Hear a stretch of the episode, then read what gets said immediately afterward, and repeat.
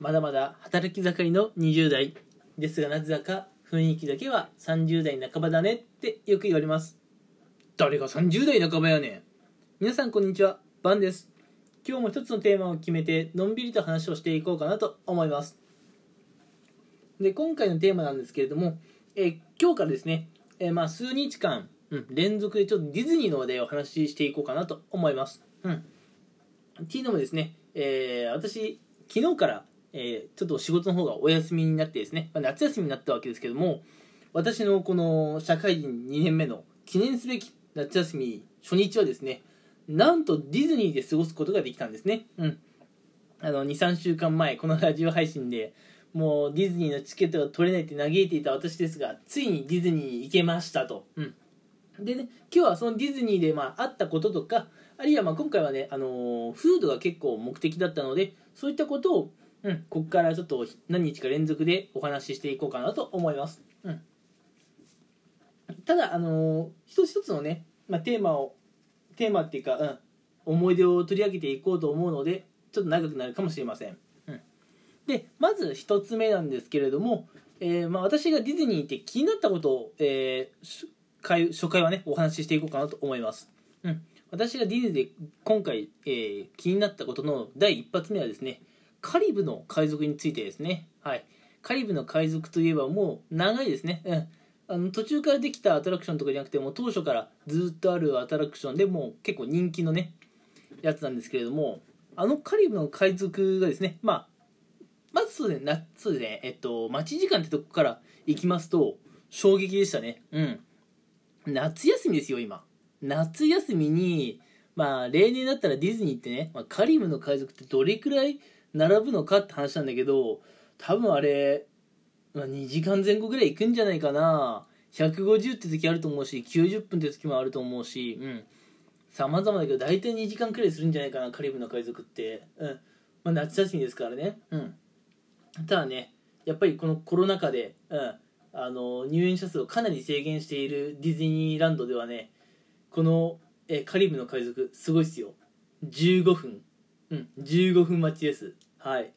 ちなみにですね私がそのカリブの海賊に行った時間帯がですねえーっとまあちょうどお昼頃ですかね、うん、12時頃、うん、12時ちょい過ぎだったかな。に行ったんですよ、うん。まあ、12時ちょい過ぎってなると、まあ、ちょいちょいねお昼ご飯を食べる人も出てくるとは思うんですがそれにしてもさ、うん、仮にねあの何人かがアトラクションからそのお昼ご飯にねシフトしてる時間だとしてもカリブの海賊夏休みの初日に15分ですよ。15分待ちに乗れちゃったんでまずそこびっくりですね。うん。ただもしね今後カリブの海賊、まあ、に限らずなんですけれどもあのディズニーのアトラクション乗られる方はちょっとね注意してほしいなと思うこともあったんですよ、うん、あの15分待ちの間なんですけどもこれ我々どこで待つかっていうと、うん、例年だったらねそのまあもちろんその建物の中にも列、まあ、9ってあるわけじゃないですか、うん、なんで建物の中の,、まあ、その列をね並んで、まあ、ボートへの乗船を待つわけですけども、まあ、今はあのできる限り密を避けようっていう取り組みがディズニーではありまして、うん、カリブの海賊についてもねこの待ち時間15分の間はですねほとんどがまああいやほとんどって言ったらオーバーかもしれませんけれどもちょっとねあのー15分しか待たない割には外で待つ時間がちょっとありましたね。うん、というのも、あのーどうしても室内で並ぶってなってしまうとやっぱあのー換気もしにくいですしちょっと空気こもっちゃうから、うん、ちょっとコロナのね感染のリスクが高まっちゃうってことであのディズニーとしてはできるだけ建物の中でゲストの皆さんを待たせたくないらしいんですね。うんえーなのでディズニー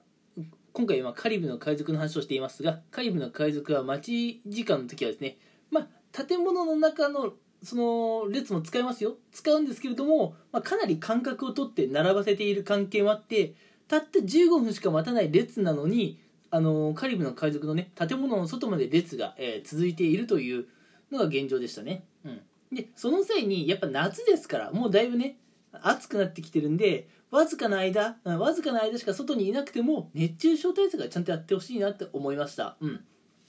まあ室内はあカリブの海賊の、ね、室内はかなり涼しかったんで、まあ、中に入ってしまえばもう熱中症のね心配とか特にないと思うんですが、うん。あのー、あんまりね中で習わせたくないっていう狙いがディズニー側にあるのでどうしてもね建物の外で待つというシーンがねこれ避けられないのでどうしてもその間日に当たってしまうというところは注意ですね。うんあのコロナの、うん、感染リスクを下げるためにちょっと熱中症のリスクが上がっちゃってますけどそこは、えー、皆さんしっかり対策してほしいなと思っています。うん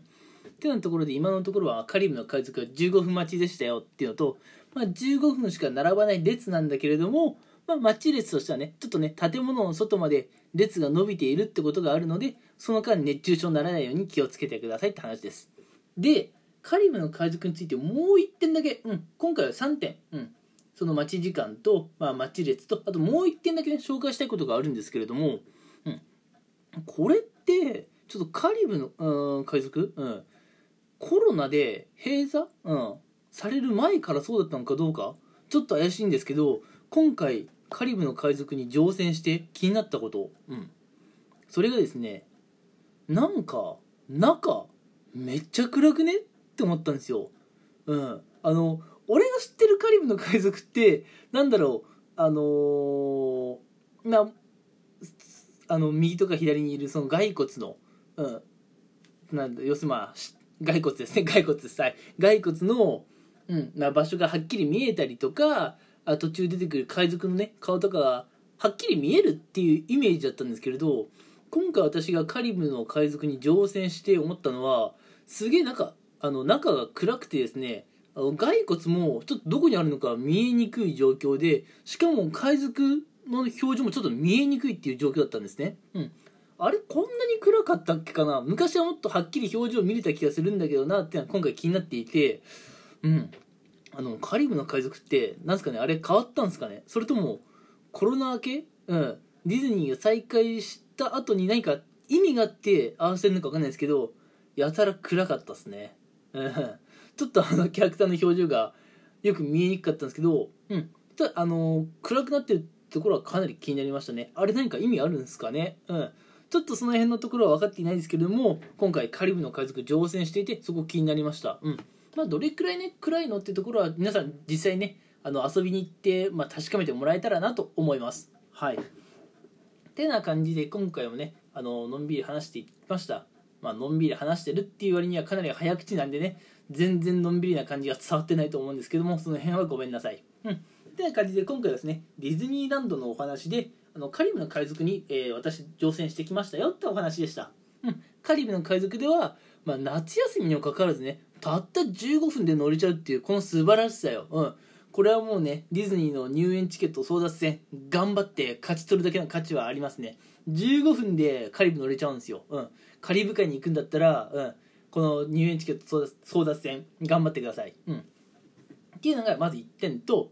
2点目としては、えーと、列ですね、うん、この待ち列なんですけどもやっぱり建物の中で並ばせたくないっていう狙いがあることから建物の中、うん、一応待ち列はあるっちゃあるんですが、えーまあ、ほとんど人がいない状況、うん、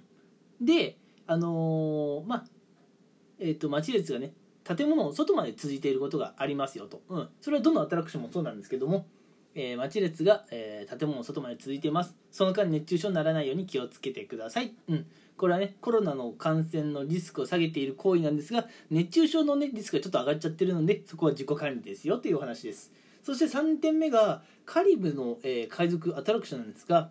普段よりちょっと暗いなっていう感じがしています、うん、これ皆さん何か知ってますか？ちょっと私は詳しいこと知らないんですがもしねあのなんで暗いのかっていうところをねちょっと理由なんかも知っていると、まあ、理由なんか知っていた上でまだあのカリブのねあの旅に行けると楽しいんじゃないかなと思っています。うん。なんで暗いんですかね。ちょっと私もよくわからないですけれども。てな感じで今回もね、えー、約10分近くゆるくトークしていきました。で明日もねまた、えー、ディズニーの話をしていこうと思うんですが明日はちょっとホーンテントマンションの話をしていこうと思います。うん。次回ですね。次回はホーンテントマンションの話です。はい、えー、このラジオ配信ね興味を持ってくださった方がまた、えー、聞きに来てくれると嬉しいです。それではまた次回お会いしましょう。ありがとうございました。